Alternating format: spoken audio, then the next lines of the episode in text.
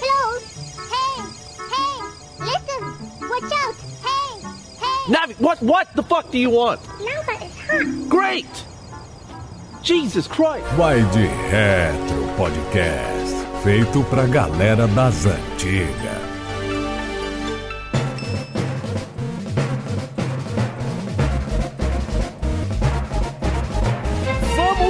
Falar de pobreza agora nesse podcast, Frank Santiago. Olha, agora nós estamos falando disso desde 2011, sei lá quando começou. falando disso desde 84 que eu nasci, né, Frank Santiago? Nós somos a pobreza. Atenção, ouvintes, contribua com a gente, o trem tá feio. Ô, Rodrigão, nós temos os dois lados da balança, né? Temos o Jovem Nerd, que é contratado pelo Magazine Luiza, vai lá e compra, e tem o Vai de Reto, né? Que é isso aí que você tá vendo aí. É, mas o Vai de Reto não tava com a história de ser patrocinado pelo Dolinho? Estamos chegando aí, hein, Brasil? Ah, salva de palmas pro Dolinho. Só mais Dolinho, hein? Seu amiguinho. Patrocinado pelo Dolinho, não sei, são mais os ouvintes do Vai de Reto. Atenção, galera, tamo junto. Aliás, nós já estamos prometendo uma fusão do Dolinho com o Beat, que é o nosso mascote. Vem aí o Bitinho. O Bitinho. Vem aí com muitas aventuras, muitas É. aventuras. É, tá bom. E eu quero começar esse programa, cara, falando de coisas que o filho do Neymar nunca vai ver na vida dele. Tá ligado o filho do Neymar, né? Ele é o filho do Neymar. Ah, vá, é mesmo? Por exemplo, uma coisa que ele jamais vai ver é passar dois ao mesmo tempo na catraca do ônibus pra pagar uma passagem só. Isso ele nunca vai ver. Pois vai, Frank Santiago? Ele nunca vai ver um ônibus, Diogo. Você quer saber? Ele nem sai saber o que é um ônibus. Só se ele for o dono do ônibus. É. Oh, meu Deus do céu, menino só de jato, que ônibus. Mas me tira uma dúvida, Lucas, você que é o cara do futebol. O Neymar já não é Júnior? O filho dele é Neymar Júnior Júnior? Não, menino dele chama Davi, pô. Ah, bom. Davi Lucas, inclusive, né? Um belo nome também. Um belo segundo Belo nome, nome. aliás, né? Belo segundo nome. Se você pensar que poderia ser Neymar Neto, né? É, melhor. pois é. Tá melhor mesmo. Não, cara, uma coisa que eu sei que o filho do Neymar nunca vai fazer na vida é colocar bombril na antena da TV, né, Lucas? Mas ninguém mais vai pôr bombril na antena da TV. Não existe isso mais. Acabou a televisão analógica aí. Ninguém mais não, viu? Cuidado, que nós vem uma pandemia aí e desgraçou com a galera aí. Cuidado. Mas acabou. Não existe televisão analógica mais. Tem duas aqui na minha frente, duas Sony Ah, Wagon eu aqui. também tô com uma aqui agora. Pô, o mundo tá tão doido que eu tô com medo de ligar o Playstation aqui e ter que colocar o Playstation 1 e colocar o bombril na antena pra ele funcionar também. Põe ele de cabeça pra baixo. Isso aí eu sei. Bombril limpa tudo, até música suja. A Havaiana com, com, com prego, É. clássico, né? Porque assim, eu sou da época dos anos 90. Anos 90, você chegar num lugar de Havaiana é- era feio demais, né? E chegava com a Havaiana com prego ainda. Agora a Havaiana ficou chique, mas a Havaiana com prego, Na época nossa, né? muito datada, né? O filho Neymar não sabe o que é isso. É, o filho de Neymar sabe o que é Beyblade, mas ele nunca vai saber o que é uma Beyblade com tampa de garrafa e um prego. É mesmo? Isso ele não vai saber. Essas Beyblades aí são modernas demais pra ele. Cartão do Bolsa Família. Boa. Não vai saber também. Ele nunca vai jogar CS com mouse de bolinha também. É mesmo? Da nossa época aí. Você entrou no CS, ele nunca vai rodar um CS num computador da Positivo. Só quando você entra nas casas Bahia, aí já tem aquele vendedor esfregando uma mão na outra assim, vou enfiar um positivo nesse otário aí. Foi o caso de Lucas, tá duas horas pra ligar esse computador dele. O Neymar nunca vai saber o que é isso. Será que naquelas escolas lá da Europa tem aqui o famoso pipoqueiro na saída do colégio? Pra É, comprar aquela pipoquinha exatamente. também. Jamais, não vai sim. nunca. Com manteiga, que é o cara que faz a manteiga, né? A bala de maçã verde. Você acha que o filho do Neymar vai, por exemplo, cortar a calça jeans rasgada pra transformar numa bermuda? Jamais ele vai passar por um negócio desse, tá se ele fizer isso, vira moda. É, é verdade mesmo, porque tudo que o Neymar faz é moda, É né? engraçado, né, mano? Neymar, ele veste igual a ave Natal e é moda.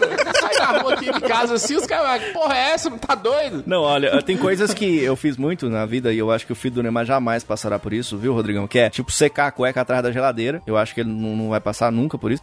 Eu acho que é, dar bombom fofão no amigo secreto da escola. O samba, o bombom samba. né? Samba, samba também, samba, acho que não. Eu acho que o filho do Neymar, Lucas, ele nunca vai colocar água no shampoo pra dar aquela rendida. Ah, vai. Nem no feijão, nem, Nem no, no feijão. Isso aí vai. Ele nunca vai encontrar feijão no pote de sorvete. É, é igual, por exemplo, uma coisa que ele não vai fazer nunca é ir no cinema na quarta-feira porque é mais barato. Porque chegou lá, tá caro, o Neymar compra outro cinema pra ele, né? Assim Só pra ele. o Neymar. E já deve ter um cinema na casa dele. Ele nunca vai comprar uma, uma Tupperware por 25 reais que já vem com sorvete. Ele vai preferir comprar a Tupperware original mesmo, que é aquela que custa 60 reais e, e Né? vem sem nada dentro. Porra, 60 reais uma vasilha. É tipo você imaginar o filho do Neymar entrando na loja, perguntando o preço e depois saindo. Não, eu vim só dar uma olhadinha. Olhadinha o quê, rapaz? Ele compra a porra da loja se ele quiser, né, velho? Sabe outra coisa que o filho do Neymar nunca vai fazer, Diogo? Hum. Comprar um PlayStation 5 em 30 vezes. É. Isso nunca vai acontecer. Ele ganha, né? Se precisar, É. né? Ou então, mais antigo ainda, colocar a caixinha do, do Atari, aquela videogame TV com a faca de cozinha parafusada na televisão e o Neymar reclamando dele. Ô menino, desliga o videogame, vai estragar a televisão. Vai estragar a Telefuken. E o filho de Neymar nunca vai escutar o Vai de Reto. Não, isso aí já é. Por isso nós estamos falando dele aqui no nosso programa. Que é pra ver se dá aquela bombada, né, Lucas? Vamos mandar esse episódio pra Neymar. Maravilhoso, maravilhoso. Mas chega, ó. Chega. Já falamos demais do filho do Neymar. Tá na hora de trazer a primeira Retro News dessa edição aqui do nosso VDR. E eu queria começar falando. A gente já falou aqui no VDR de onde é que o, o Doom roda, né? Roda num monte de lugar, já fizemos altas teorias. Escuta essa daqui, querido ouvinte, ó. Existe a lenda de que o jogo Doom Obviamente, a versão antiga dele roda em qualquer coisa. Aqui no Vai de Retro já falamos do Doom rodando na caixa registradora do McDonald's e rodando também, meu querido Rodrigão, num teste de gravidez. E aí, agora um estudo seríssimo, científico, publicou numa revista científica dizendo que se você interconectar 16 bilhões, sabe de quê? Caranguejos. Olha. Você pode rodar o Doom de 1993 usando eles de processador. Salva de palmas, é isso mesmo. Sabe quando você liga com fiozinhos um monte de batata e você liga uma lâmpada? Tinha isso no, no Bigman, tá ligado? É mais ou menos isso. Segundo o Ethan Mollick, professor da Universidade da Pensilvânia, dizer que Doom pode ser rodado liso como processador de 16 milhões de caranguejos interconectados. Um grupo de cientistas sérios com muita coisa pra fazer na vida publicou um estudo na revista científica Complex Systems descrevendo o uso de caranguejo se movimentando em tubulações de plástico para recriar os portões lógicos de um sistema fechado. Diz que esquema de alavanca pneumática, uma acionando a outra e tal, que é pra rodar o Doom. Maravilhoso. Chegamos no fundo do poço da tecnologia, né, Frank Santiago? Pô, os caras organizaram uma suruba de caranguejo pra jogar Doom, velho. Primeiro ainda. Cu. Não, não tem condições não. Olha, eu tô começando a apoiar a galera anti-vacina aí, anti-ciência. Porra, que cientista. Tá com tempo pra rodar a porra do Doom, Em tempo de pandemia, vacina do coronavírus, que nada, rapaz. O negócio é 16 bilhões de caranguejos pra rodar Doom. Eu Rodar acho que tá sendo bem aplicado assim. Caralho, bicho. Vai ser caríssimo esse jogo. Essa notícia é tão bizarra que, lendo assim, eu não consigo nem conceber Né? uma imagem de 16 bilhões de caranguejos gerando energia pra Doom. E o que me mata é que o cara mete um professor na frente do nome, né? Assim, não, Eu sou professor fulano. É tipo Vanderlei Luxemburgo falando, professor Vanderlei, porra, Vanderlei Luxemburgo. Professor de quê, irmão?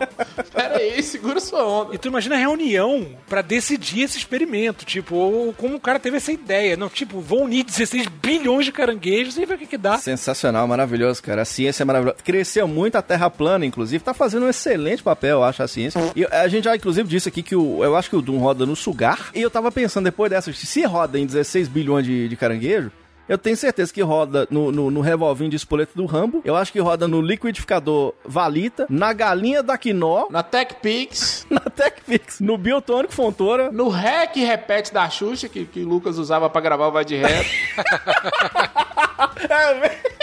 A galera vaiou. Acho que roda no, no velho da Quaker. Eu acho que roda. Roda no velho da van, né? Que é doido também. Na Gina, na, Na Gina, Gina. né? Eu acho que eu disse Gina, eu disse Gina, né? E no, no Lady Rosas e, e no, no Creme Nivea, né? Eu em acho que todos os brinquedos do Gugu, ele roda no soco do Gugu, no pula-pula do Gugu. roda, roda, roda. roda. Roda também. Roda, Para, roda cala a vai. boca. O Doom. Caralho, velho. Cala a boca. Falta de respeito. Tá bom, chegou. Ó, vamos trazer a segunda Retro News dessa edição aqui do nosso Vai de Retro, recebendo com uma salva de palmas Rodrigo Cunha aqui no nosso Vai de Retro. Aê! Vocês são malucos de me convidar, cara. Que isso, é uma honra estar aqui. Você que é doido de aceitar, velho. Coitado. Cinco minutos de, programa, você já escutou os absurdos aqui. É, eu tô rindo aqui, honestamente. É porque a segunda notícia tem a ver com um belo trailer.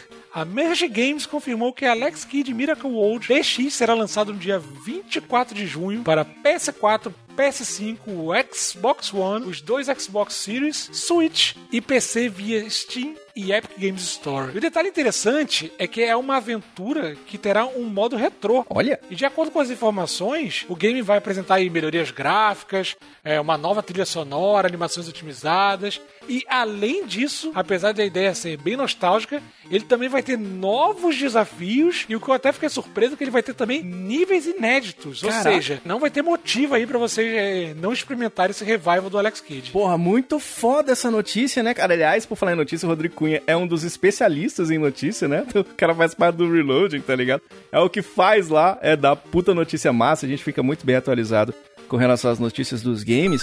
E caralho, velho, não sei se vocês concordam, mas, porra, eu achei muito lindo, cara. Você achou bonitão assim também, Rodrigão? Achei, achei estiloso. Ele tem uma artezinha também ali no Jukenpo. É mesmo, cara? É, ficou bem da hora, assim. Reimaginaram mesmo o jogo. Cara, esse trailer foi um teaser, saiu há quase dois anos atrás e a galera tava doida.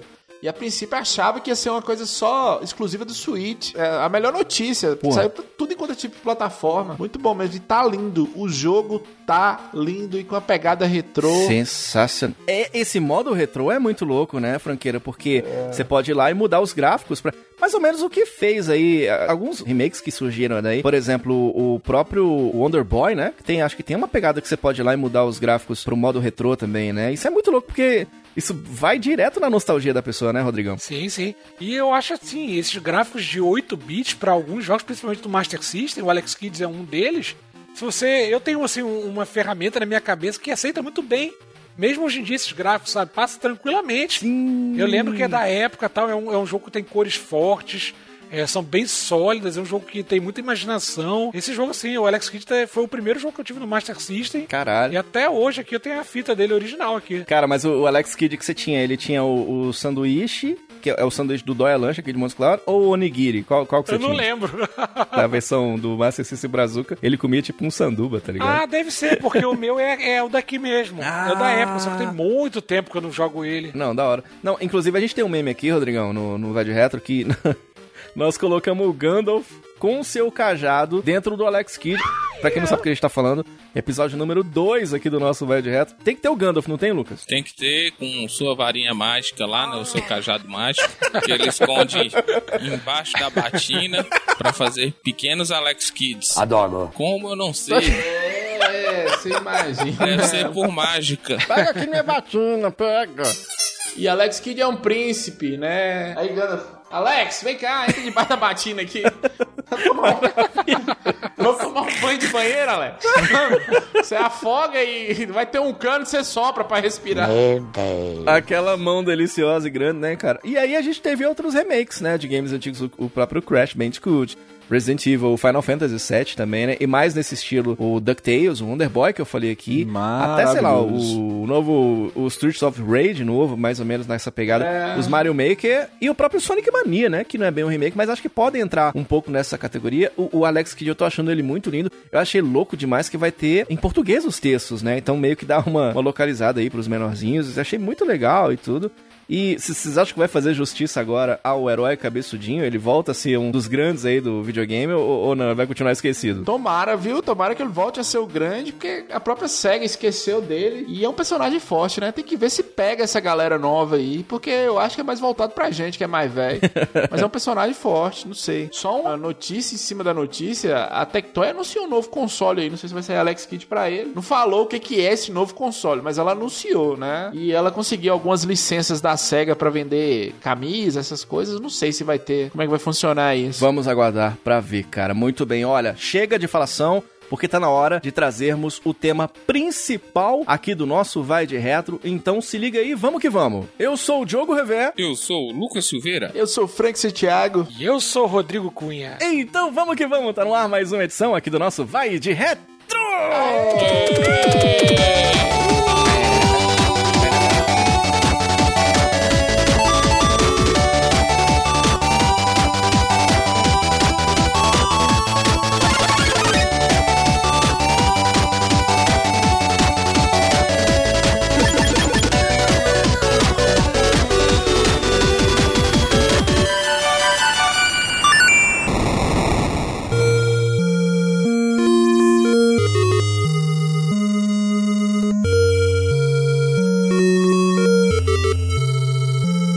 Vamos abrir falando de um meliante. Vamos falar de um bandidinho aqui agora. Põe da tela pra mim esse infeliz bandido que entra na casa dos outros, quebra tudo, Frank Santiago. É um noia, tá desandado. Isso é droga. Isso é cheirando maconha. Parceiro de Aladim. É. Isso aí provavelmente, cara, deve ser dono de rinha de galo, porque ele não pode ver uma galinha já fica metendo a espada, né? Não pode ver uma galinha. É impressionante. É um sujeito, meu querido Rodrigão, que veste de Peter Pan e sai na rua. Você sabe que o Peter Pan entra voando na casa de três crianças e fala, bora voando lá pra terra do nunca. Você já sabe que isso não é coisa boa, né, ô Frank Santiago? Claro que não, claro que não. E o Peter Pan também tem uma, uma fadinha, né? Que solta um pozinho na mão dele lá e ele. Ah, né, Peter Pan? Ainda bem que é fadinha, né? É, Ainda bem que é pois fadinha. Vamos falar desse game que tá comemorando 35 anos de idade. E por isso, comemorando 35 anos de uma das maiores franquias do videogame, hoje vamos falar de The Legend of Zelda aqui no Vai de Retro! Sensacional! Recebendo a presença dessa grande figura. Nós ficamos namorando essa visita aqui há 200 milhões de anos pra ver se fazia trazer esse rapaz aqui. Teve que sequestrar a família? Teve que sequestrar a família. Mas tá aqui? Tá, Tá aqui. aqui amarrado numa cadeira? Quero receber com uma salva de palmas o grande Rodrigo Cunha, mais uma vez, salva de palmas que ele merece aí. Sensacional, velho. Pô, que bom você tá aqui, Rodrigão. Não, eu que agradeço o convite, ainda mais com uma oportunidade de falar de uma das minhas séries favoritas aí da história dos videogames, que é Zelda. Porra, cara. Então é uma grande oportunidade. Eu que agradeço aí o convite. Você é muito fã do Zelda, Rodrigão? Cara, sou, velho. Sou dos jogos single player, assim, porque eu sou muito de multiplayer, né? Aham. Dois single player é Zelda e Final Fantasy pra mim ali, com Zelda na frente. Porra, Até cara. porque os jogos mais recentes do Final Fantasy deram uma, uma baqueada. É, né? Mas o Zelda, pra mim, é top do top do top. E algumas das melhores experiências de vida que eu tenho com videogame vieram de Zelda. Que massa, cara. O, o- o Rodrigão, que é lá do Cine Players, né? Um site maravilhoso de cinema. O Lucas, que é fã de cinema, né, o Lucão? Sou então, fã. você tá meio que em casa também com ele, né, o Lucas Silveira? Aliás, o Rodrigão, Snyder Cut, Rodrigo, sua nota. Uns, cara, quatro horas pra Snyder Cut, né, velho? Meu Deus. Ô, Rodrigo, Cinderela Baiana, Rodrigo. Cinderela Nossa, Baiana, Cinderela Baiana é legal. O filme, Ah, o filme. O jogo é ruim, Rodrigo. O jogo... Death Strand. Death Strand é o Cinderela baiana do game. Sabe de nada, inocente. Cara, vamos falar de The Legend of Zelda aqui no nosso VDR, um game do Nintendinho, cara. Um game de 1986. Não tinha nem nascido ainda. Da Nintendo. E é um game das mães do grande Shigeru Miyamoto, né, velho? Porra, Shigeru Miyamoto, é foda, né, bicho? É foda pra caralho, velho. Japão é foda porque ele, ele, numa das entrevistas, a gente vai falar isso. Ele fala que ele ficava passeando pelos bosques japoneses e ficou Sim, imaginando o Legend of Zelda, né? Você vê, né, cara? Ele pensou nesse jogo meio de aventura. Inclusive, o Miyamoto ele revelou em entrevista que era fã dos filmes da Disney, né? A gente falando de filme aqui. Aliás, esse jogo tem até a participação, né, Rodrigão, de um personagem principal que é. Ele foi participar lá do Xuxa e os Duendes, né, Rodrigo? e aí, cara, ele se inspirou, então, em ninguém menos que o. Peter Pan, né? Ele até afirmou que se inspirou na- até na mulher lá do escritor Scott Fitzgerald, lá, a Zelda Fitzgerald, Isso. pra dar Ó, nome à princesa. Miyamoto talarico. Meu casal. Eu achei até que era que é da Zelda, Zelda Mello, lembra da reportagem lá que eu... Zelda merda. Zelda Merda, Zelda Melo, o que dizem os médicos? Pessoa agradabilíssima, né? Grande William Vac. Aí o William Vac. né? Tamo junto, né? uma grande Nossa, se ele figura, me né? ver, ele vai gostar de mim demais. Eu tenho uma cor que ele adora.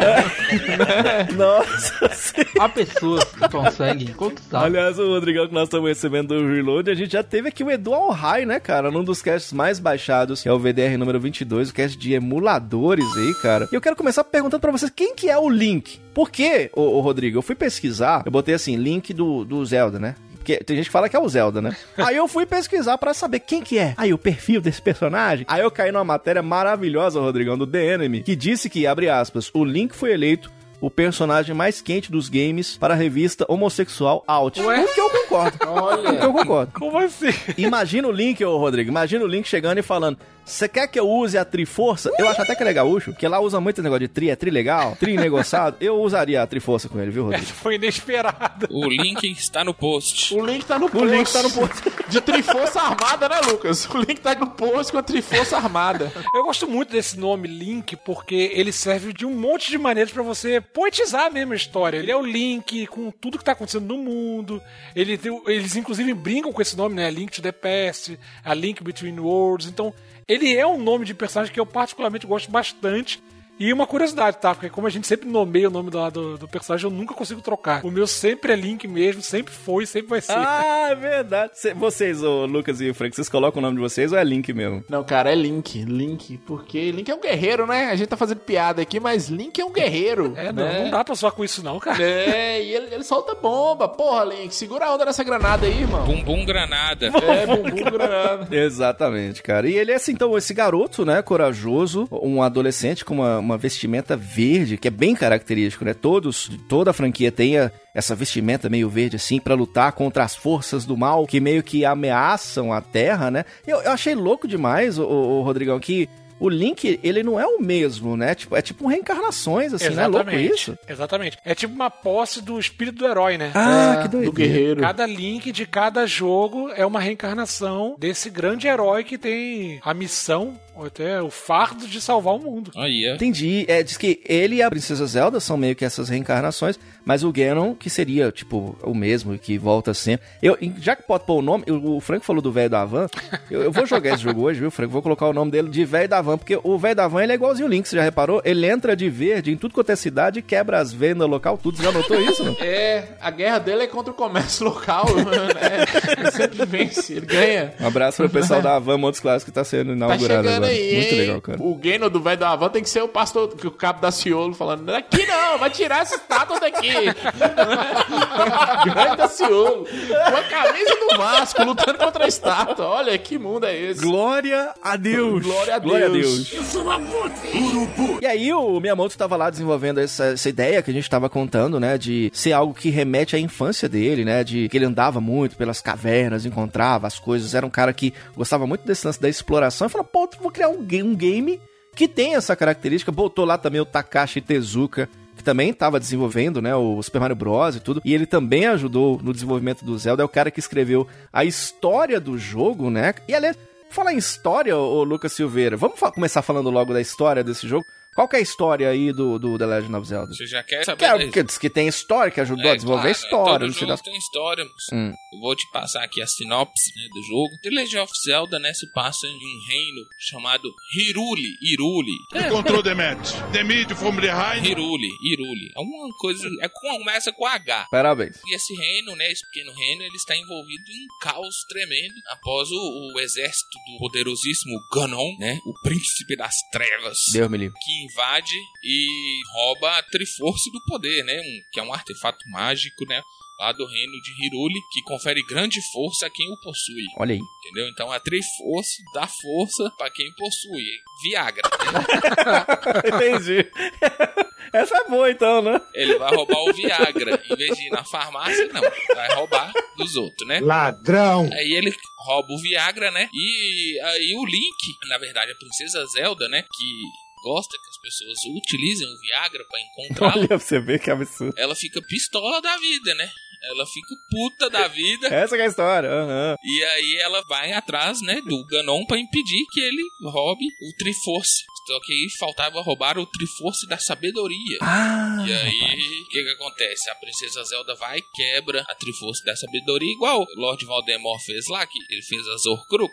Então, Zelda pegou e fez a Triforce da Sabedoria em oito fragmentos e espalha pelas masmorras secretas do reino dela, né? Só que aí o Ganon fica pistola com ela também, né? E vai e rapta ela. Vê semelhanças aí com Super Mario? Tem semelhança. É, e não só Super Mario, né? Não, não só, por exemplo, o nome Ganon me lembra Gandalf, inclusive lembre do cajado do Alex Kidd. Que demais! Lembre que tem muito a ver com esse jogo. E, cara, eu entendo um pouco, tá ligado? Um cara que nem o, o Gandalf ser puto que nem ele, porque tem alguns jogos que ele, ele, ele tem chifre, né? E um cara chifrudo é capaz de qualquer coisa, né? Qualquer coisa. Opa. É, chifrudo é foda, velho. Alô? Cara, Gratuito, né, velho? Do nada. Deixa eu falar com vocês. É, é realmente parece a história do Mario. Mas o que eu acho impressionante nesse jogo é o mundo aberto dele, a gente vai falar sobre isso. E toda essa história que o Lucas tá contando, e aí eu tô com o manual aberto aqui na minha frente do jogo. O jogo é muito grandioso, cara, e é um, cara. um puta manual gigante É um também, puta- né? é- Sim. Pra mim, eu acho que é o melhor manual que eu já vi do Nintendinho, assim, disparado. Que massa. Disparado, cara. É um jogo muito. Tem, tem alguns haters que falam que é o, o Final Fantasy da Nintendo, o Zelda, mas eu acho que, porra, pra mim o Zelda é bem maior, bem maior mesmo. E é um jogo de 8 bits, cara. E ele. Todos os detalhes, as armas que você pega, é uma jogabilidade simples. O mundo, caminhar. Ao contrário do que às vezes eu sinto em alguns outros jogos, esse jogo específico ele não fica chato, velho. Por mais que você caminha tem hora que você caminha assim, meio solitário, mas ele não fica chato, é impressionante. E é maravilhoso. Esse jogo tá rodando um console de 8 bits. Os caras foram gênios para fazer isso aqui. Bicho. Cara, e não só o manual, que é bonitão assim, mas o, o próprio cartuchão dourado, né, o Rodrigo? É. Puta merda, velho. Eu acho muito foda aquele cartucho. É porque ele, na verdade, foi lançado em 86 no Japão, mas ele era daquele Famicom Disc, né? Sim! Eles tiveram que fazer É. um malabarismo aí, tiveram que, que adaptar algumas coisas, botar uma bateria interna. O que é muito genial, né, cara? Pois é, pro lançamento, né? Daqui na América do Norte e na Europa. E em coincidência, também tô com esse, esse manual aberto aqui, porque eu baixei pra ler, né? Aham. E é uma outra época, é uma outra época. A gente fica reclamando dos tutoriais hoje em dia dos jogos, mas na real é que os jogos antigos não tinham tutorial. Ou você lia o manual, o manual era o tutorial do jogo. Porque, por exemplo, o próprio Zelda aí, se você deixar na tela lá de abertura, passando, ele conta essa historinha, fala do Ele pequeno. fala, vai lá olhar o manual, né? Exatamente. Ele fala, tá bom, já contei demais, vai ler o manual. Tá, se tá interessado, vai ler. Saia do videogame e vai ler um livro. É basicamente o que ele fala. E aí aparece um garotinho lá, um, um bandidinho chamado Link. Sim. Né, o trombadinho aparece lá. Um noia, um noia, o oreudo da rua. Ô, ó a orelha dessa porra, ô Link, que orelha é essa, irmão? Aí ele vai juntar os fragmentos e tentar salvar a Princesa Zelda. Então foi tudo por acaso.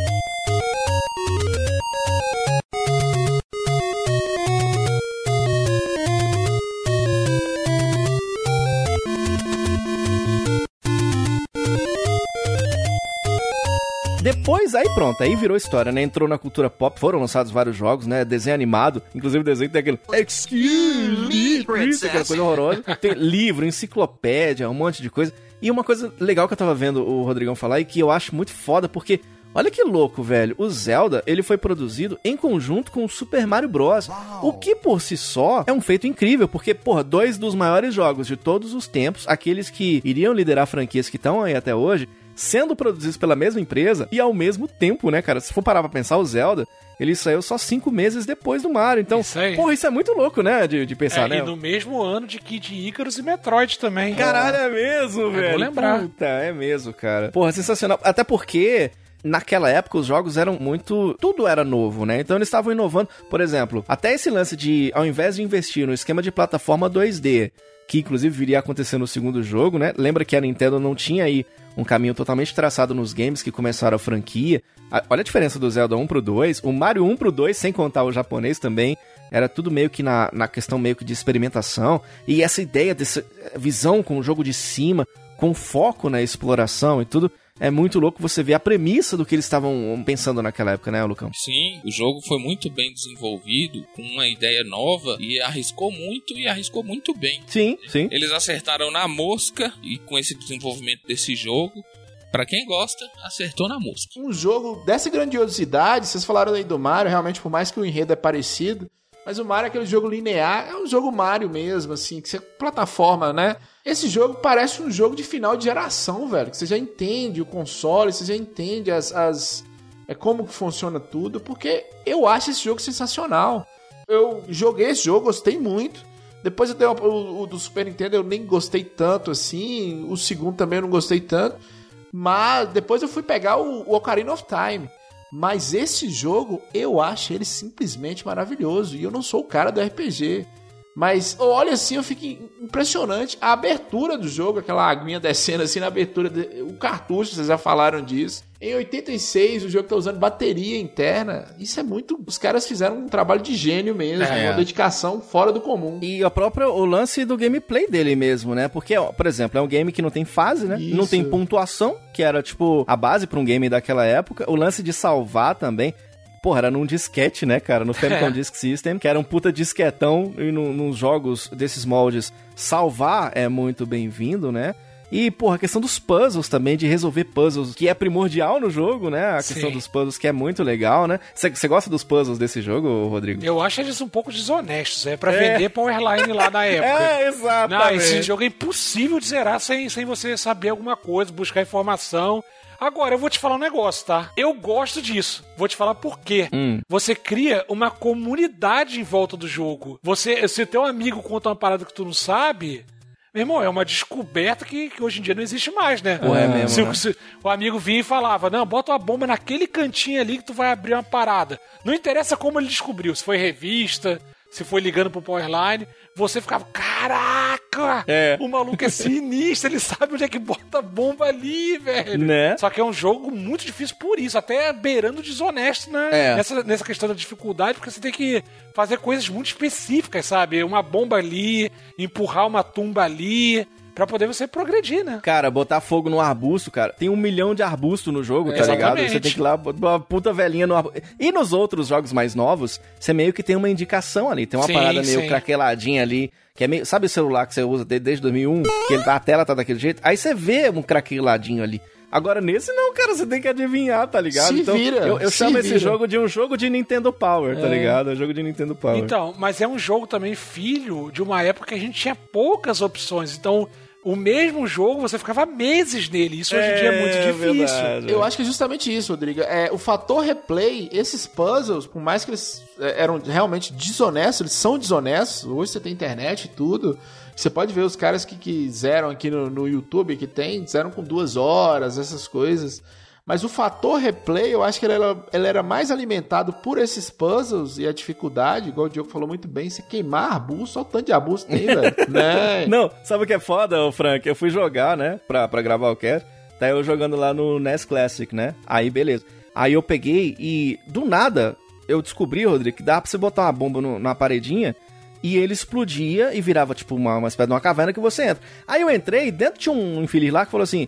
Aí, pode entrar, eu vou te dar uns rupees aqui. Rupees, né? Que são o dinheiro do jogo, né? Aí eu falei, uh, beleza. O que, que eu vou fazer? Eu vou virar o Bomberman aqui, vou detonar as paredes tudo e vou tentar ver o que que acha. Aí, beleza. Aí eu fui lá e, do nada também, eu fui lá e destruí um negócio lá. Quando eu entrei lá dentro, aí o cara falou... Pera aí que agora você tem que pagar a porta. Ele mandou eu pagar a porta, brother, você tá ligado? ah, não, acho um absurdo. Mas você chega quebrando os trem, pô. Pô, o cara não tá errado, né? Vamos ser sinceros É, aqui, né? né, gente? Isso é educação pra caralho. Errado ele não tá. Chega explodindo a porra da porta do cara sem mais nem menos. E o cara iria te dar dinheirinho e o cara ia te cobrar outra. Pois é. É, o bacana desse, desse- do Zelda é que ele foi é, a representação, uma simplificação, inclusive, de vários elementos. Ele trouxe um pouco dos seus anéis, trouxe de Indiana Jones a explicar essa aventura. Agora, ele também trouxe muito, que é até uma discussão antiga, do próprio RPG que a gente tinha. Hum. Porque o que a gente tinha na época? A gente tinha é, muito RPG de texto.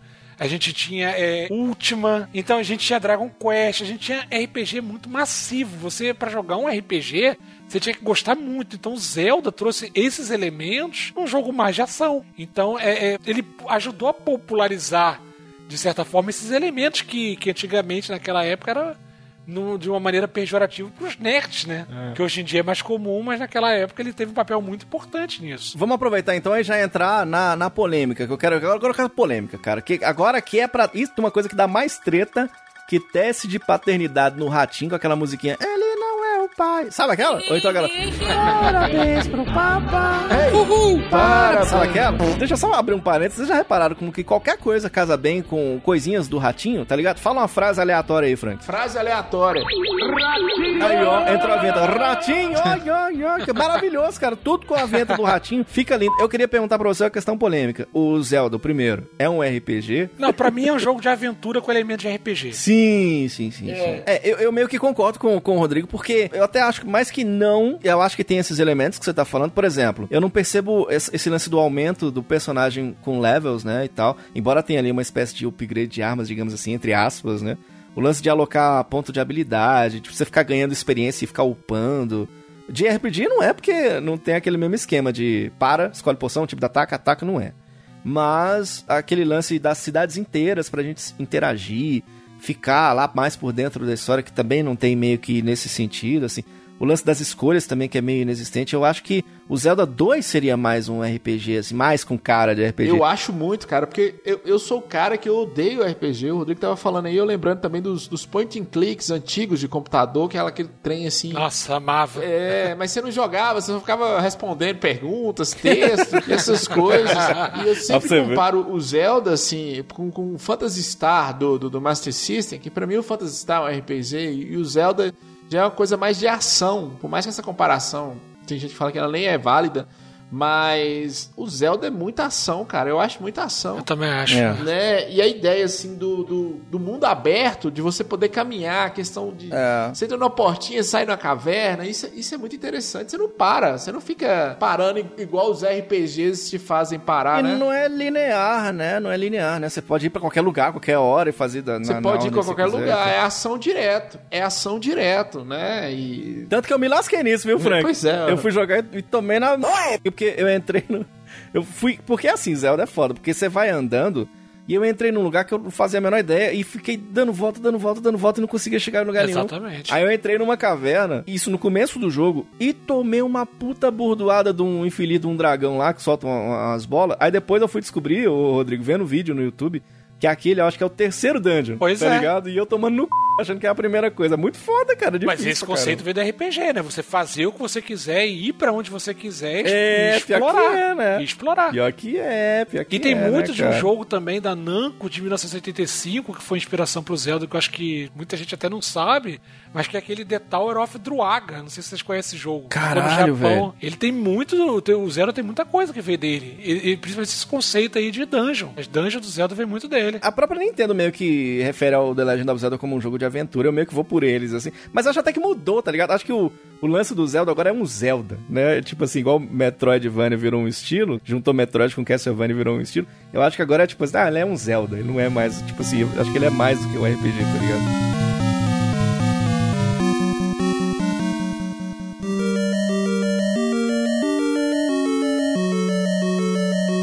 Eu queria perguntar pra vocês, como é que vocês conheceram esse primeiro Zeldinha? Porque assim, ó, eu comparei aqui, ô Rodrigo, no nosso cast sobre o Goof Troop, que é o cast número, Lucas. Ah, Tá sabendo legal. Goof Troop, cara, com o Zelda, eu fiz essa comparação assim, porque a minha referência a esse jogo, ela foi meio que contrária. Primeiro eu joguei o Goof Troop, depois eu joguei Zelda, e aí eu cometi o pecado de no Zelda, eu falei, putz, é igual o Goof Troop, tá ligado? que é cheio de... eu fiz o contrário comparando a questão dos puzzles, e aí eu fiquei, ah, tá, entendi o lance dos puzzles do Zelda e tudo. E eu queria contar um, um pouco a minha história com o Zelda, porque eu já falei aqui no Vai Direto, que é uma franquia que eu mal joguei na vida, que eu mal conheço, e a galera ficou muito puta com isso. Mas eu primeiro quero conhecer a história de vocês, pra ver se alguma bate com a minha. Como é que você conheceu, Rodrigão, o The Legend of Zelda? Cara, eu aluguei esse jogo sem querer, porque um amigo meu falava dele já no Super Nintendo, ou seja, Aham. não, não foi Nintendo, até porque eu tinha Master System e quem tinha Nintendo era uma prima minha. Ah, que louco. Então eu fui jogar Zelda, assim, bem depois, de quando eu comecei a ter emulador e tal, que foi eu tive acesso ao Zelda, né? Fazer o quê? Não tinha, não tinha como, sabe? É, não tinha Sim. como jogar antes, eu ia fazer o quê? Eu não tinha o videogame, não tinha dinheiro também, eu, eu tive que esperar. Mas eu já tinha jogado do Super Nintendo e eu tinha adorado. Mas eu vou falar um negócio aqui que talvez até seja um pecado pro, pra quem é fã do, do Zelda Raiz, que eu prefiro os Zeldas 3D. Ah, Porque eu acho que eles puta, traduziram é meu caso, melhor. cara, é meu caso. também. É, esse espírito de aventura. Mas eu adoro os dois, os dois estilos. Apenas são diferentes. É, é, sim, eu não acho que tem que existir só um, sabe? Eles podem muito bem coexistir saindo como eles saem hoje. Sai um pra 3DS, sai um pra Switch, sai em 2D, depois sai Saiu em pro 3D. Philips CDI, né? Vamos lembrar do Philips CDI É, também. maravilhoso. Clássico, clássico, maravilhoso, né? Que a galera lembra muito do, do- daquelas animações podre pra caramba, mas Nossa o jogo também tinha Senhora. uns pré-renderizados bizarros. mas o meu foi basicamente isso, cara. Lendo de revista, aí já e amigo falando do, de Zelda. Aí eu aluguei o jogo, consegui alugar uma vez no- numa locadora perto das Sendas, aqui no Rio de Janeiro, aqui em Jacarepaguá. Aham. Tinha uma locadora lá que, inclusive, eu fui lá outro dia, até hoje em dia é uma é financeira. Eu fiquei muito triste. Oh, eu sei como é que é emprestam isso. dinheiro. É muito ruim, né, cara? Você chega num lugar que era uma locadora Muito e é ruim, tipo uma velho. casa, tá ligado? É muito ruim, tá ligado? Mas eu aluguei lá e joguei pra caramba o Zelda do Super Nintendo. Que inclusive é muito mais direcionado pra onde você tem que ir do que esse do NES. Sim, do ele é NES mais era muito linear, né? bizarro, Bem mais linear, né? E eu continuo, insisto aqui que é um jogo dificílimo. Não só você saber pra onde você tem que ir, como composição dos mapas mesmo. Cada tela que você entra é um desafio, cara. É, não, é Inimigo foda. que bate por cima das arvorezinhas. Então é, é, é um desafio bizarro esse Zelda aí. Não, é fudido. Tanto que é, é, eu não sei se acontecia com vocês assim, comigo aconteceu muito jogando, que é que você meio que entra dentro do inimigo. E olha lá o que você tá pensando, o, querido ouvinte. Mas é porque você, tá o cara lá te atacando. Você tá dando a espadinha aqui, ó. Espadinha aqui no cara. Armada, espadinha armada, fazendo. Né? Tem um bicho que ele vem e parece que tá chupando. Você já viu? O bicho solta um foguinho. Não, é, eu sei pesquisa como é, depois. foi ontem. Aí, cara, é impressionante porque eu apanhando, eu batendo no cara, eu tava apanhando, tá ligado? Perdendo o coraçãozinho, o sangue e tudo. É muito difícil, eu acho, também acho foda. Você, o, o, o, Lu- o Lucas Silveira, atenção para o spoiler, já nem gosta de Zelda. É isso, Lucas Silveira? É, eu tenho um certo preconceito. Você não tem mãe, não, menino? Tem, tem mãe. Mas isso não interfere. Você acha que não, né? Ela tá chorando no banho agora. Eu tinha um amigo que tinha esse cartucho lá no Mato Grosso e tal. Então, uma vez ele me emprestou e tal, só que eu não entendi patafúrdias de nada desse jogo do Super Nintendo. Esse é o do Super Nintendo. Eu tentei jogar, não consegui. Tava tudo em japonês ou em inglês, eu não lembro que acho que era. E era um jogo muito parado. E quando você é mais jovenzinho, assim, igual eu, eu gostava de Mortal Kombat, Street Fighter, Sim, tô ligado. né, futebol, essas coisas mais agitadas. E aí eu, eu tomei um birra mesmo, preconceito de Zelda. Eu sei que Zelda deve ser maravilhoso, mas no meu coração ele está fechado para Zelda. Então eu até já tentei jogar o Zelda, inclusive para essa gravação aqui, mas não consegui. Acho que o preconceito que eu tenho fica gritando mais forte. Falou mais alto. É, fala mais alto. Eu Entendi. até comprei o Zelda Link to the Past, o, o remaster, sei lá, o, o novo que saiu para Nintendo Switch. Que é uma gracinha, mó bonitinho. O Link's Awakening? É, o esse Link's aí, Awakening. Link's Awakening, isso, foi mal. Esse aí. do, do Game Boy, né? Ele é muito bonitinho o jogo, é lindo, maravilhoso. Mas é Zelda. Ah, é meu Deus. preconceito. Eu acho que se fosse qualquer outro personagem, eu tinha achado legal. Então eu não consigo. Então isso é um preconceito, é um coração fechado pra Zelda. Não é de Deus não, viu, Lucas? Ah, Tá bom de sair na igreja. Se bem que agora não. não, coronavírus.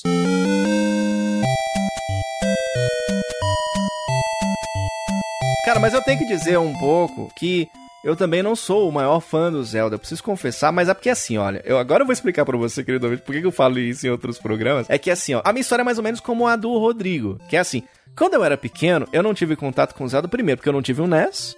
Então, o meu primeiro contato com o Zelda foi o Link to the Past do Super Nintendo, que é um clássico, é um cartucho que eu tenho e eu nunca joguei. Eu tenho esse jogo, tá ligado? E fica aqui, tá novinho, cara, novinho, tá lindo o jogo. E eu não tenho muita experiência de jogar, mas eu vou explicar por quê. Porque assim, ó, quando eu era pequeno, assim como o Rodrigão tava falando, eu gostava da experiência de games de dois, tá ligado, Rodrigo? Tipo assim, jogo de passar o controle, saca? Eu começo e depois vai você e tal, nesse sentido. E aí, a gente tinha algumas escolhas que a gente tinha que fazer naquela época. Então, por exemplo, os games que a gente alugava, eles tinham que ser curtos o bastante para que a gente aproveitasse no final de semana. Tinha o fato da gente não manjar de inglês naquela época, então eu imaginava que isso poderia ser um problema.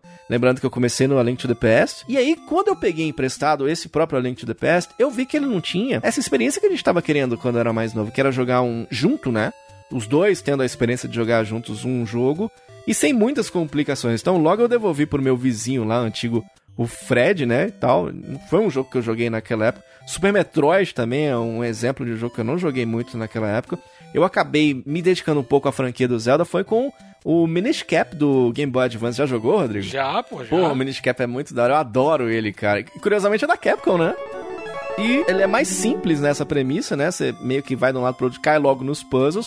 E o próprio Ocarina of Time, né? Que é um jogo até mais linear até. Sim. Não sei se vocês concordam, mas esse lance de você ir do ponto A ao ponto B, com um objetivo que é meio traçado, eu gosto mais também desse estilo de jogo no Zelda. E eu sou. Aí tem um problema que acontece comigo, que eu sou péssimo em jogo de exploração, tá ligado? Péssimo. Porque esse jogo que me deixa muito livre. Eu, eu fui jogar GTA uma vez, ô Frank, eu me perdi tanto que quando eu fui ver, eu tava num bordel do Red Dead Redemption. Você ter ideia do quanto que eu fico perdido. Comendo um cavalo morto. Exatamente. Eu sou extremamente perdido. No Pokémon, sabe uma coisa? Você jogou Pokémon, Rodrigo? Muito pouco. Pouquinho, Pokémon né? é uma série que eu queria ter jogado mais. É uma de aposta. verdade. Ah, eu, eu acho maneiro. Cala a boca, Frank. Eu odiava ir naquele caminho. Sabe aquele caminho da Liga Pokémon em Viridian? Porque tem gente que, que meio que cortava caminho ali pra pegar um monkey e não era pra ir pra lá naquela hora. Eu pensava, porra, ainda não tá na hora de eu fazer isso. Então eu gosto de fazer as coisas que me mandam. Sim. Veja essas marcas de cinta liga que eu tenho na perna. Então, então eu sou o cara do detonado. Então eu fui jogar esse do Nintendinho e eu fiquei completamente perdido. Então eu tive esse problema com o jogo. O Frank, para- pelo visto, não, né, Frank? Você gostou muito dele desde o início, né? Cara, na real, assim, eu, eu, eu fui o primeiro cara da minha rua a ter um Super Nintendo. Lá pros idos de 91, 92. Olha aí a burguesia, hein? Playboy. Os meus amigos tinham duas pessoas que tinham videogames diferentes. Tinha um Pablo, que tinha um Master System. Os dois chamavam Pablo, na verdade. Tinha o Pablo, que a gente chamava ele de Bin, que tinha o Master System. E tinha o Pablo Gabriel, que era meu primo, inclusive, ele tinha um Nintendinho. Qual que era o problema do Nintendinho do Pablo Gabriel? Que era um Nintendinho, não era um clone. Então era o cartucho tradicional do Nintendinho que você tinha que colocar lá dentro. E ele só tinha dois jogos do, do Nintendinho, que era Ninja Gaiden eu acho que um Double Dragon, alguma coisa assim. E pra ele achar jogo pro Nintendinho lá em Monte Azul era muito difícil. Eu não sei o que, que esse cara fez que ele conseguiu arrumar esse jogo. E quando eu comprei meu Super Nintendo, ele veio com um jogo de esporte lá horrível, futebol americano. Os caras tiravam o Mario, vendiam o Mario à parte. E um dos jogos que eu aluguei e chegou na locadora de Tata muito cedo foi Pock Rock. Ah, é da hora esse joguinho. Pois é, né? chegou tipo no lançamento e eu jogava com o Gabriel. Eu lembro o dia de Gabriel falando comigo assim, Frank, eu arrumei um jogo pro Nintendinho que é tipo Pock Rock que você gosta. Vamos lá Eu jogar. entendi o que você tá dizendo, que é essa imagem mais de cima e tudo, né? Essa imagem de cima e essa ação de você bater nos bichos, Aham. cara, eu adorei esse jogo. E aí a gente entra numa coisa que é o seguinte: o Zelda, até o Ocarina of Time, não é todos também que você gosta, não. E esse aqui eu acho que tem mais ação, os outros eu acho mais parado. Do Super Nintendo, você falou que você tem ele aí, você nunca jogou. Eu tenho um do Super Nintendo aqui na caixa, velho. Eu acho que eu nunca tirei ele da caixa. usado, mas tá na caixa. Quando eu peguei, eu peguei lá pra 2013. Tá do mesmo Olha aí, lugar ó, que eu peguei. eu tô acompanhando aqui, tá caindo aí o número de apoiadores, tá caindo aí enquanto a gente faz o programa. hein? Valeu, galera, obrigado. Então, assim, quando eu vi esse jogo, eu achei, ele- eu achei ele muito bonito. Igual, e volto a repetir: e com o tempo passa, você vai achando também. Zelda não, não são os jogos mais vendidos da Nintendo, mas é, é aquela franquia que marcou mais. Sabe? Por mais que você não goste, você tem que entender a importância do, do, do Zelda. E, e a grandiosidade desse jogo, essa ideia do mundo aberto. Que por mais. E voltando a outra coisa também que eu tenho que dizer, por mais que eu amava e amo até hoje o Pock Rock, você anda muito de um jeito limitado no Pock Rock. O Zelda parece que ele é maior, Sim. tem um espaço maior pra você caminhar. Pock Rock fala: não, você vai reto ali e é- aí você tá vendo tudo. Essa questão de entrar nas cavernas, essas coisas, ao contrário do Diogo, eu adoro jogo de exploração. Mas a exploração tem que ter ação. Uhum. Pra não ficar cansativo e tal. Algumas vezes eu senti isso no Metroid, que tava cansativo. E eu achei esse primeiro Zelda maravilhoso, cara. E foi assim que eu conheci. Porra, foda, cara. É. Foda. Não, e é um jogo muito direto, né? Então, por exemplo, você abre o jogo, você já entra lá na casa do velho lá, a la Gandalf. Eu acho uma putaria também, porque você já entra e ele fala. Aí, pode pegar a espada. Eu, eu se eu entrar na casa de um velho, o velho falar isso comigo, eu vou ficar muito puto. Senta do seu lado assim, começa a passar a mão de sua perna, pega a espada, pega, bebê, na Né? espada. Pode pegar aí, pode pegar a espada, sai fora. Mas tem aquela frase icônica, né? Que é o It's dangerous to go alone. Take this, essa, essa, essa frase é- tem camisa com isso, né, Rodrigo? Sim, é sim. muito louco isso, né, cara? Tem outra frase icônica também pra você falar pro velho, que é que quem gosta de pau velho é cupim, velho, filha da... Pega espada do quê? Essa vai estar na camisa do Pé de Reto. É. Essa vai estar na camisa do Pé de Reto. Eu acho fantástico co- é, com uma decisão simples de design, te botar uma caverna ali na frente. 90% das pessoas vão ali É. e as que não vão se sentem obrigadas a ir porque tu tá sempre envolvido de, de- Qualquer lugar que tu vá tem monstro. Tu vai fazer o que com eles? Não é muito doido? Inclusive, se você parar pra pensar, que lugarzinho, hein? É Hyrule, tu pensa assim, maluco, que lugar terrível de morar. É mesmo? Aqui é muito hostil. Todo mundo te ataca, né? Pois é, mas é porque o Geno espalhou Ah. as criaturas pelo mundo atrás da- da- das oito peças da Triforce, né? Da, da, da sabedoria. Entendi Então, É agora. muito bacana isso, velho. Por isso tem aqueles puta demônio lá, né, cara? E tipo, um jogo que é revolucionário lá em 86 mesmo, né? Esse game com a visão de cima. 86, Colorido ao seu modo, né? Não, é, é revolu- tão revolucionário que eu digo mais. Até hoje, você pode procurar no mercado. Zelda é um estilo quase único. Tem jogos que tem elementos de Zelda, mas jogo igual Zelda, porque naquela época estavam surgindo os padrões, né?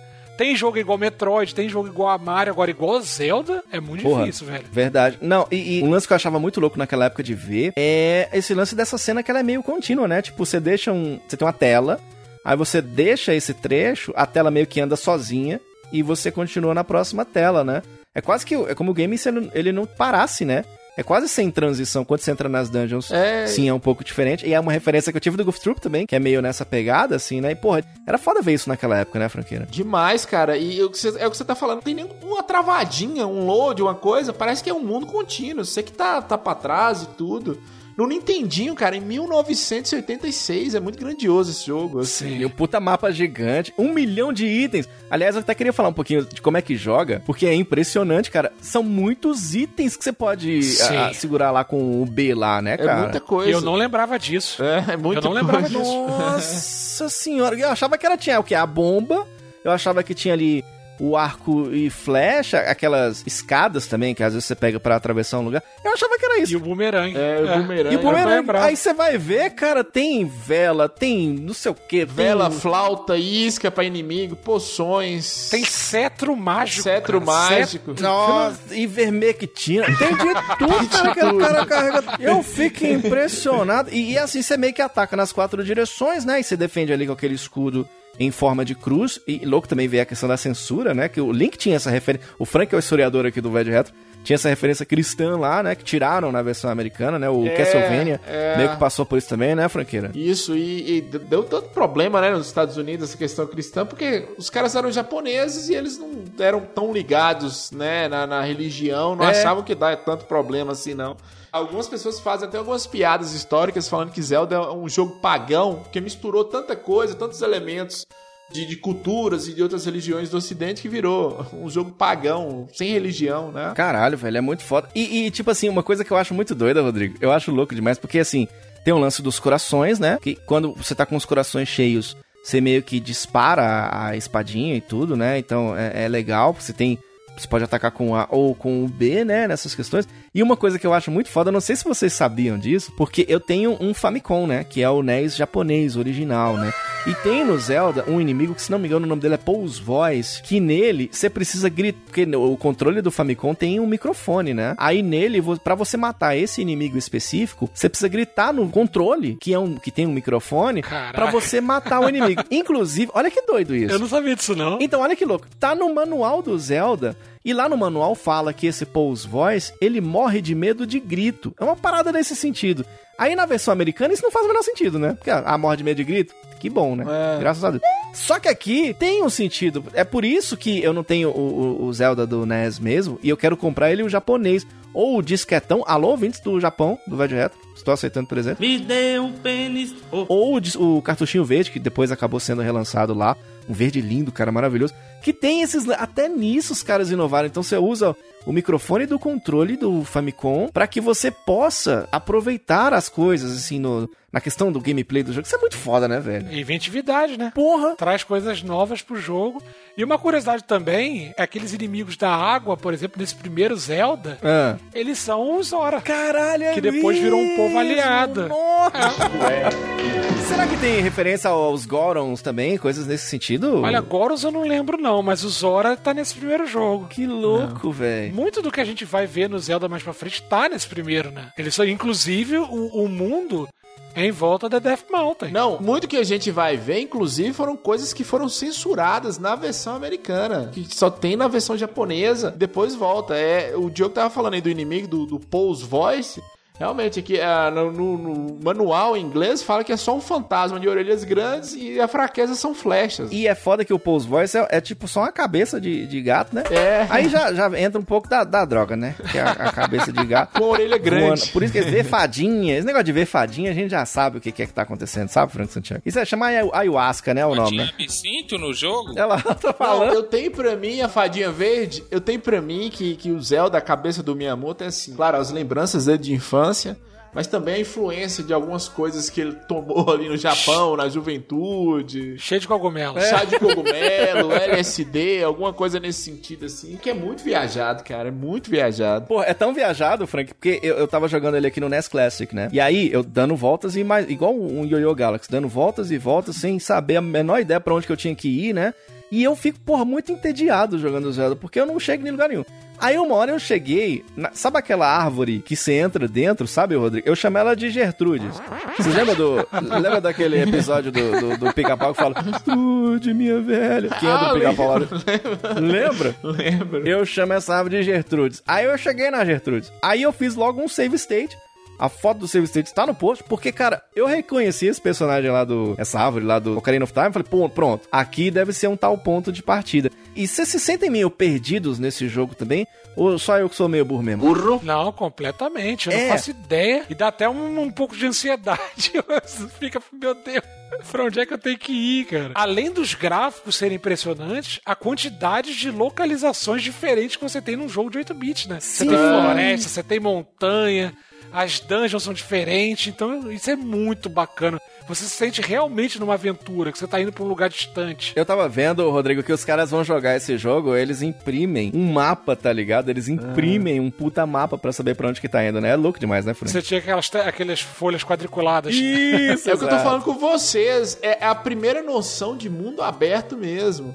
Ah, e respondendo sua pergunta, Diogo, às vezes que eu ficava perdido, eu tinha noção que era por culpa minha, que eu tinha que caminhar, tentar sair, alguma coisa nesse sentido. Mas realmente, o fato dele ser tão grande com um mundo tão grande pra você explorar, te dá essa sensação mesmo. E é engraçado você ver os caras. No YouTube tem, né? Alguns jogando com, com mapa na mão, que é uma coisa bem dos anos 90, assim, do, do caderno de mãe, alguma coisa nesse sentido. Não, e nerd caminhar são coisas que meio que não batem. Eu já contei aqui no Vai Direto que o pior de fazer caminhada é que a gente tem que ir a pé, né? É. Eu acho que a pior coisa da gente ter que fazer caminhada é ter que ir a pé. Eu já tentei pagar um cara pra caminhar pra mim, não deu certo não, viu, Rodrigo? É, os amigos meus aí, quando eles voltaram a caminhar recentemente, eles levavam o dinheiro do táxi caso eles passassem mão na rua. Isso é verdade, não é zoeira não, eles levavam mesmo. Aí o que acontecia? Eles voltavam pra casa e não tinham passado mal, eles paravam no bar. Caralho, Aí eu falava, não adianta nada. Puta que pariu, velho. Aí é foda, aí é foda. E o pior é que isso é verdade, não é piada não. Você pelo menos saiu com os amigos. Janta. Ah, tá bom. É. Tá certo. Maravilhoso. é. Meu problema com caminhada é só o balão de oxigênio que eu não consigo levar sempre, velho, É, pra fazer essa é caminhada, problema. né? Por exemplo, sair daqui do quarto e ter que ir no banheiro vai ser um sofrimento pra mim. A gente tava falando dos inimigos do jogo, cara. Tem umas estátuas que fica tirando umas bolas. Tem um. Aqueles bichão de dentro d'água, eu fico puto, velho. Que soltam umas magias em você, tá ligado? É o Zora. É o Putz, eu, Zora. eu tô uma raiva desse infeliz, cara. Moço, eu tenho muita raiva desse bicho. Aí tem um tem morcego, né? Que a gente tem uma teoria aqui de que todo jogo tem morcego. Então esse aqui, check. Deu certo também. Tem uns puta sapo de um olho só. Tem uns vulcão que anda. Tem uma caveira queimando. Essas cabeças de gato. Eu acho que ne- nessas cavernas que o Miyamoto andava, tinha macumba, com certeza. As cabeças de gato, brother, eu acho muito esquisito. E aí, aquela história da dificuldade que a gente tava falando, porque puta que pariu, além de ser muito difícil e você, pô, tomar hit sem nem você perceber e tal, e tem um inimigo mesmo que eu odeio que você tem que matar ele, ele tem que estar de costa, que já é bem delicioso. Aí você tem que matar ele. E é a coisa mais difícil do mundo. E aí, cara, tem gente que. Eu quero perguntar pra vocês: vocês já zeraram esse jogo? Porque depois que zera, ainda tem o modo mais difícil. Como se já não fosse difícil o suficiente, né, Rodrigo? É, Com save state ou sem save state? A gente tem que ser honesto, né? Ah, entendi. Não, a gente tem que ser honesto. É, e aí? Não, com save state dá. É? Com save state e, e um game do lado dá. Ah, Não, senão não tem como, cara. Não, a não gente dá, não cara. tem mais aquele tempo de, de meses e meses livres só com esse jogo, não. Oxi. Acho que isso aí a fórmula evoluiu. E evoluiu pro próprio Breath of the Wild. Isso, o Breath of the Wild puta, é a é fórmula. Genial, é a né, cara? continuação, né? O Breath of the Wild é a continuação. Pois é. Eu, eu, olha, eu acho que pra mim, porque assim, o Breath of the Wild também tem outros elementos de outros, outros jogos, assim, mas eu acho que o Ocarina of Time que pega isso aqui e dá uma ampliada grande, assim, e, e faz aquela maravilha que depois vai descambar no, no Breath of the Wild. E outra coisa também, o Zelda, depois ele virou um jogo de, de transição de geração, né? Depois do, do- Super Nintendo, Nintendo 64. Saía geralmente no final o, o melhor Zelda. É, cara. E aqui não, cara. Aqui ele, sa ele saindo no início. E outra coisa, o Diogo perguntou se já zerou. Cara, eu acho que zerar esse jogo, mesmo quando a gente tinha tempo, Rodrigo, era, era difícil demais, velho. Impossível. Não, sem save state, sem roubar, aí eu acho muito difícil. velho. E outra coisa, sem conhecimento nenhum de inglês, né? Então, assim, você ficava perdido. E sem internet, né? É Sem sempre bom internet. lembrar. Sem internet, sem é verdade. é. né? Eu acho que o jeito bom, cara, nós que somos mineiros por natureza, é você tomar uma pitu. Oh, meu Deus!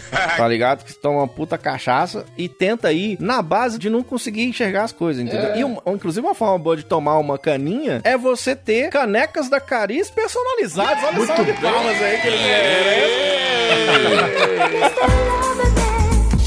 Atenção, ouvinte! Quer ligar o modo Miyamoto? Vai de caneca da Carinhos personalizados. né? Quer descobrir floresta e tomar cachaça, ayahuasca, sei lá? Não, inclusive eu quero agradecer, porque a gente precisa fazer esse momento agora de agradecimento, que a turma lá de Nova Serrana, Minas Gerais, mandou pra gente as, cada canequinha massa, hein, Lucas Silveira? Sucesso. Eles têm produtos, né? Além de canequinha, tem caderno, tem agenda, canecas personalizadas. Você que escolhe a estampa, que é muito foda. Você manda uma imagem pronta ou totalmente customizada. E eles mandam lá com o personagem favorito e tudo.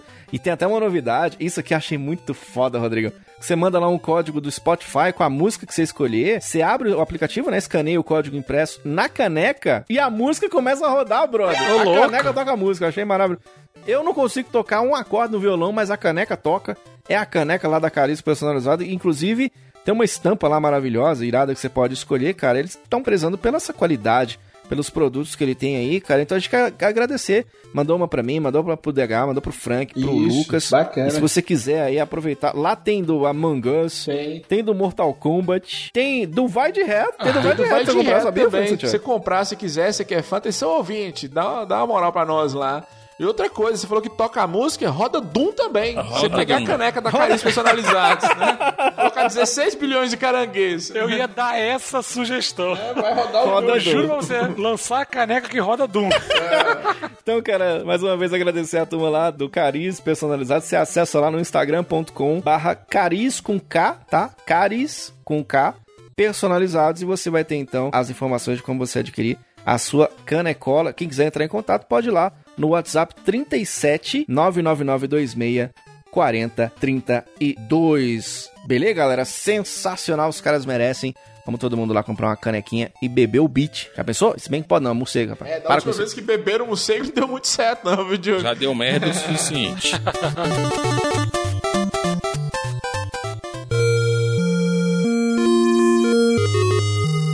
Cara, eu já no finalzinho aqui do nosso podcast, falar um pouquinho sobre a trilha sonora, cara. Aí agora merece uma salva de palmas, hein? Salva de Puta palmas. que pariu, velho. Maravilhosa. Sensacional. Trilha sonora que é do grande mestre Koji Kondo, né, Rodrigão? É uma Puta merda, lenda velho. aí do- dos videogames.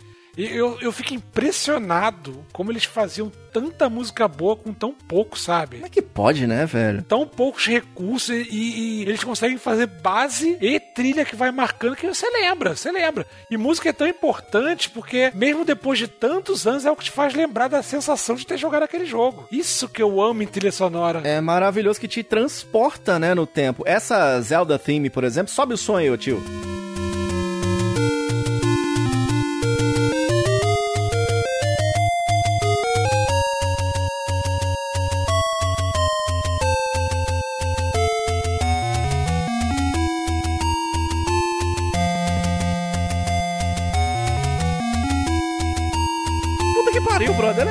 Música é maravilhosa, né? Inclusive, eu achei louco demais que eles estavam se inspirando no Maurice Ravel's Bolero como tema. E era pra tocar um bolerão. Olha aí. Ia ser maravilhoso. Ia tocar um Agnaldo Timóteo. Grande Agnaldo Timóteo. Só que ele falou assim: não, não, não, não. Não sou, não. Não pode, não, porque tem direitos autorais. Foi o primeiro que nós citamos aqui, que não fomos nós que matamos.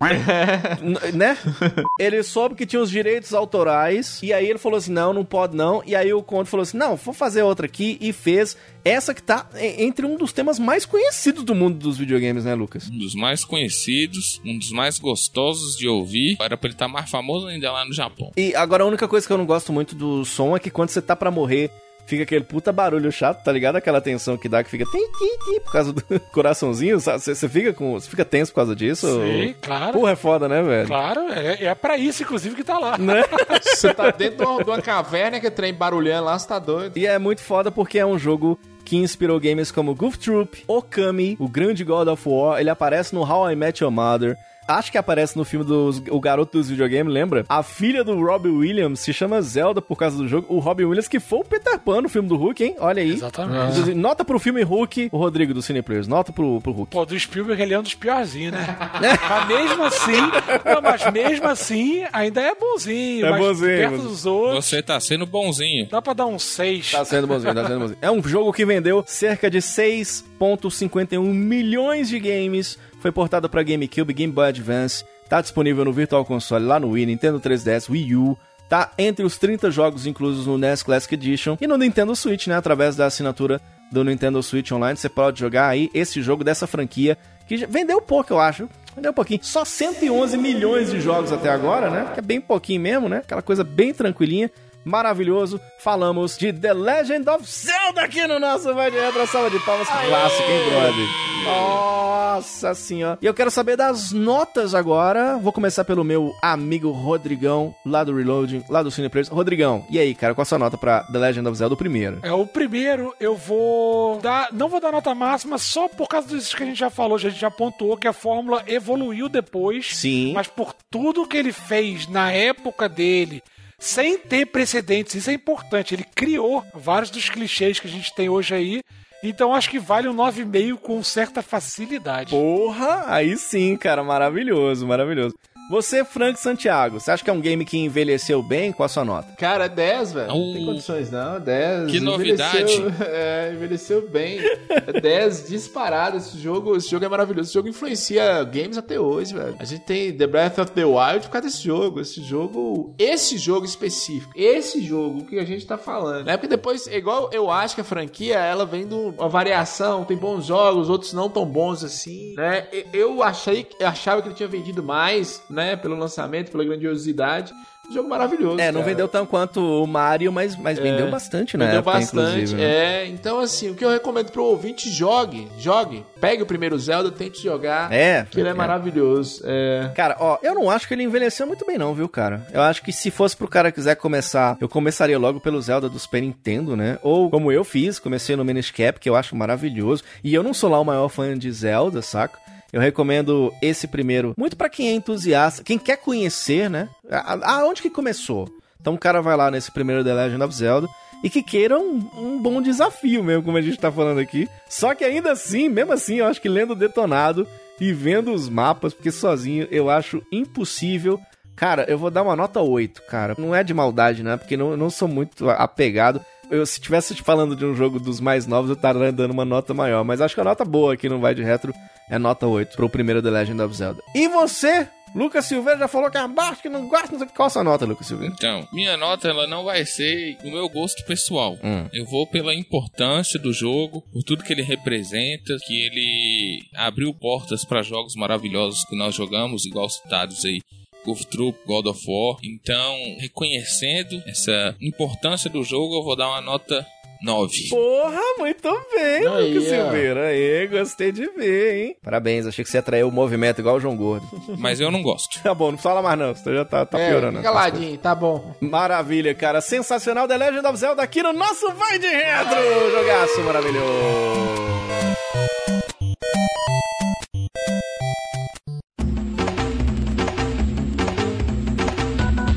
Saindo de um jogo bosta pra indo pra um pior ainda. Hum, jogo de merda. Jogo de Merlin, porque tem que ter o jogo de Merlin, senão é. Tem que ter, tem que ter o jogo de Merlin. Eu vou falar hoje do Hide Light. do Nossa. NES. É, trouxe um bom jogo, Lucas. Parabéns. É, eu só trago maravilhas aqui, só, só trago coisas interessantes. é, eu trouxe um clone do Zelda, aí você tira o tanto que é ruim, né? E, e eu tenho certeza que Frank, Rodrigo e Joe vão concordar comigo. É, esse jogo é uma bela bosta. É, é porque assim, ele tentou ser o clone, mas sabe aquele clone da ovelha Dolly? Sabe aquele que deu errado? Sei. Que a sei, ovelha morreu? Sei. É esse jogo, tá Não. ligado? É esse jogo. Porque primeiro, ele acha que ele não entendeu, Frank. O que que ele era pra ser o clone? Porque começa que ele é um joguinho maravilhoso clone de Zelda. Mas tá vendo essa música que tá tocando aí no fundo? Não é do Indiana Jones, não, meu querido ouvinte. Ele toca a música igualzinha do Indiana Jones, só que é clone do Zelda. Eu não entendi, não, Frank Santiago. Que coisa é essa aí, Frank? Não faz o menor sentido. Eu acho que a exploração, a única ligação que faz, e eu gosto da, da- do seu otimismo, do começo da sua frase, você fala assim. Parece que ele não entendeu. Parece. Parece que não. É um jogo Frankenstein, cheio de remendo. Mas muito Frankenstein, sem pé nem cabeça. Foi juntando as coisas. É horrível esse jogo, velho. É horrível. Eu ia falar o seguinte, que ele tem até um gráfico bonito, mas nem isso. Ele é tão... Umas cores assim, tão, tão pesadas. É um pé sem pé nem cabeça. Ele não tem a animação da espadada, não, Rodrigo. Você vai dar. Ele fica só paradinho assim, ó, dando. dando sabe, sabe aquelas. Aqui, ó. Tô mexendo aqui, ó. A, a pelvis aqui, ó. É ele, tá ligado? É, É. ele fazendo, cara. Você viu esse jogo, Rodrigo? Eu vi, não conhecia e eu tô assustado como isso existiu, cara. Sério, de verdade. O bonequinho morrendo é muito engraçado, ele morre do nada. Como que a Nintendo deixou, né, isso existir? É impressionante. E assim, eu não sei se vocês repararam, as ca- a caverna que dentro parece um c... velho. Depois vocês repararam, atenção ouvinte. Procura aí de novo. A animação é, é a Cara. grafia de um, de um ânus humano, né? Eu gosto do, do sistema de experiência dele, que demora pouco pra crescer a experiência. É uns seis anos, né? Você tentando mínimo, jogando pra experiência baixa. subir, né? E ele é de fato, Lucas, eu gostei que você trouxe, porque ele é de fato um jogo de exploração, né? Que é você explorando seu pai pra comprar um jogo bosta desse, gastando caro, né, ô, Lucas? Explorando, isso, é- isso é sadomasoquismo. Isso é, é covardia. entendeu? Isso não se faz com o pai. Não pode fazer Isso é isso, com o pai. desumano. É desumano. Depois o pai sai pra comprar cigarro Ah. e não sabe por quê. Já disse aqui. Ô pai, compra Hard Light pra mim. Cara, eu achei o protagonista até parecido com um jogo que de hoje em dia que é o do Hollow Knight. Parece eu tô mesmo. delirando. Parece mesmo, Só que o Hollow Knight é bom, né? Exatamente. Né? O Hollow Knight é bom. E ele é o seguinte, porque ele não tinha como salvar que nem o Zelda, porque sérias restrições orçamentárias. Abrimos hoje falando de pobreza. Aí o que, que eles fizeram? Eles fizeram o estilo de password. Só que quando você morre, você põe o password, ele volta você lá pra trás. Lá no começo do jogo, que é uma maravilha, não funciona pra nada, né? Um grande clássico, Lucas. Parabéns aí por trazer Hard Light, esse jogo clone maravilhoso aqui no nosso podcast. Tá com tempo, hein, Lucas? É. Quer pegar uns caranguejos pra fazer o Doom rodar? Não, de novo essa piada. É só isso esse episódio.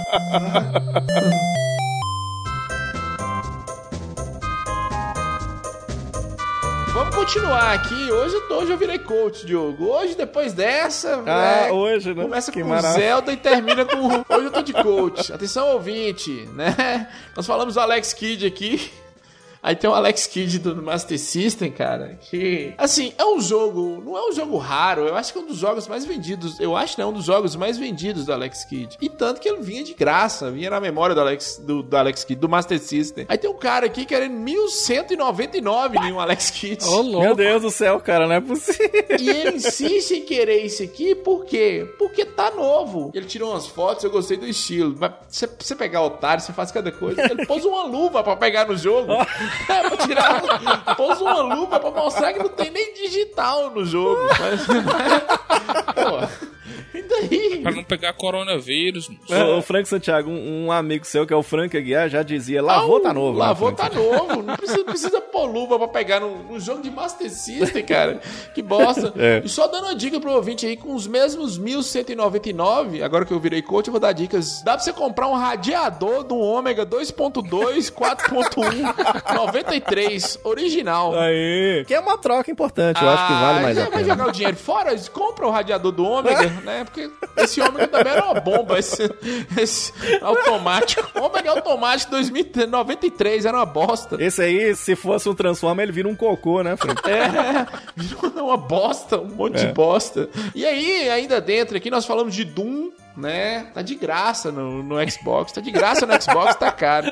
Doom 64. Tá de graça nos caranguejos. Pois é. Doom 64 aqui, ó, Luquinhas. Lacrada na caixa, 2.299.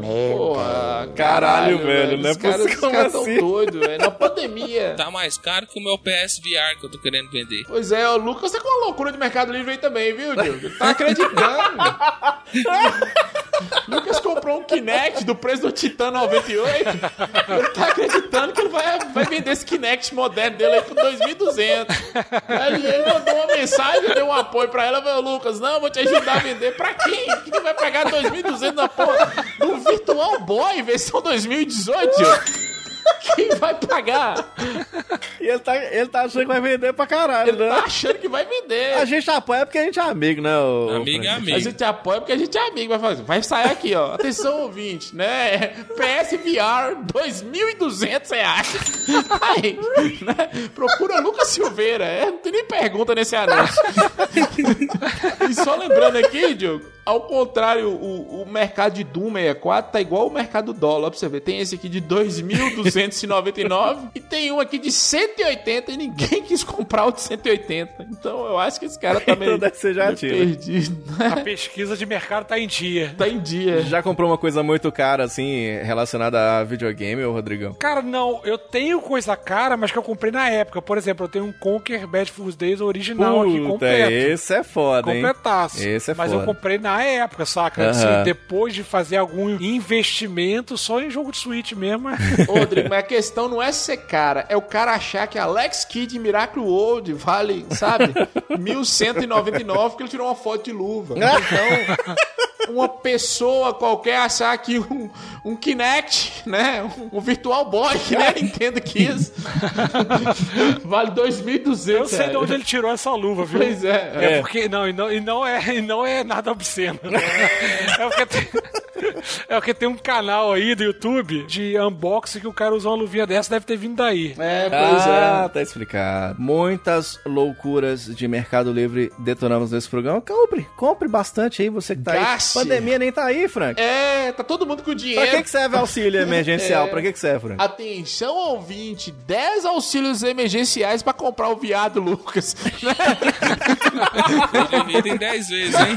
o que você ia comer? E Lucas divide em 10 vezes. E aceita um auxílio emergencial. Você quer meu Pix? Mas cara, só essa, Lucas, só é. Parece que você não vai de reto.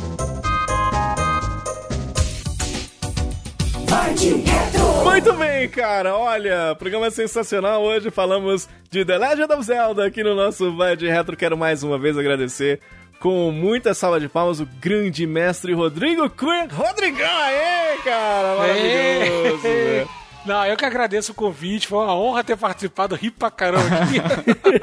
não, mas ri de verdade, ri honestamente. Não foi forçado, não. pra agradar, não. Paga o garoto, paga o garoto. Não, que nada. A galera tem que pagar aí, né? Tem que colaborar pra continuar o projeto, que é maravilhoso, gente. Pô, cara, maravilhoso. Obrigado. Ó, E assim, nem precisa, né? É. Nem precisa de divulgação, mas eu queria que você deixasse aí, né, pra galera reforçar aí. Onde é que te encontra lá? Como é que faz pra te ouvir? Como é que faz pra te encontrar? Manda o teu jabá aí, que Ah, é pra que galera isso, sempre precisa, pô. A audiência é cíclica, a gente tá sempre falando com pessoas novas, pô.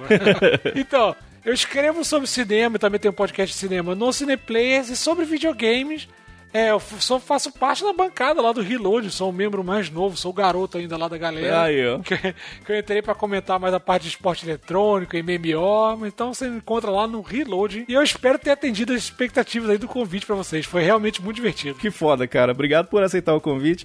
E, pô, tá aí, aberto pra você voltar sempre que você quiser. Obrigado mesmo, mano. É velho. só chamar, cara. Chamou, tamo aí. Foda, cara. Olha, quero lembrar pra você que tá ouvindo o nosso Vai de Retro, a gente tá lá. Agora é você que comenta qual que é a sua lembrança com The Legend of Zelda. Vai lá agora no vaideretro.com.br. No link deste podcast, você deixa lá os seus comentários e conta qual que é a sua nostalgia com esse joguinho antigo, lindinho e cheirosinho desse leprechal chamado Zelda. Né, Link, né? Zelda o nome dele mesmo. Cara, maravilhoso. A gente também tá lá nas nossas redes sociais. Estamos no Instagram, né, querido Lucas Silveira? Estamos lá no Instagram, no arroba vai de retro. Vocês verificarem nossas novas aquisições de coleções, apesar que na pandemia a gente tá adquirindo só dívida.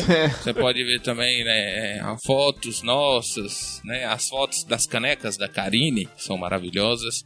Então segue a gente lá, arroba vai de retro, e vamos bater um papo. Maravilhoso, cara. A gente também tá lá no Twitter, não é, meu querido Francola? É isso aí, o Twitter bem movimentado. Procura lá o arroba vai de retro, nós estamos lá e tá muito bacana lá no Twitter. Tamo né? com a campanha. Vem aí a Dolly, hein? Comprando o Vai de Retro, hein, Frank? Eu tô gostando, Lucas, que o Diogo lançou uma campanha lá no Twitter que é maravilhosa, que ele indica péssimos jogos no final de semana. Ele faz tipo um jogo de merda. é tipo no final de semana ele mete um Batman e Robin do Super Nintendo. Foi mesmo?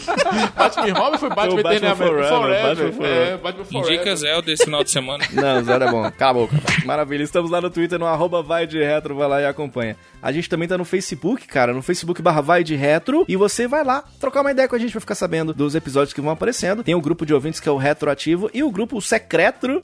Essa piadinha é muito sem graça. O Secreto, que é o grupo para apoiadores aqui do nosso VDR. A gente tá na twitch.tv barra vai de retro, no TikTok também, cara, acredita? E você pode deixar suas estrelinhas lá no iTunes pra gente ficar melhor ranqueado e pra galera conhecer a nossa querida safadeza nostálgica. A gente se encontra numa próxima oportunidade. Valeu e até a próxima. Tchau, tchau. Valeu.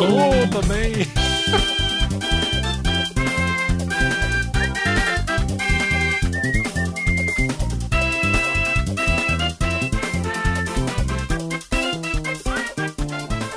Que Playstation que é nada, menino. Eu vou jogar um come-come. Vai de Retro Podcast.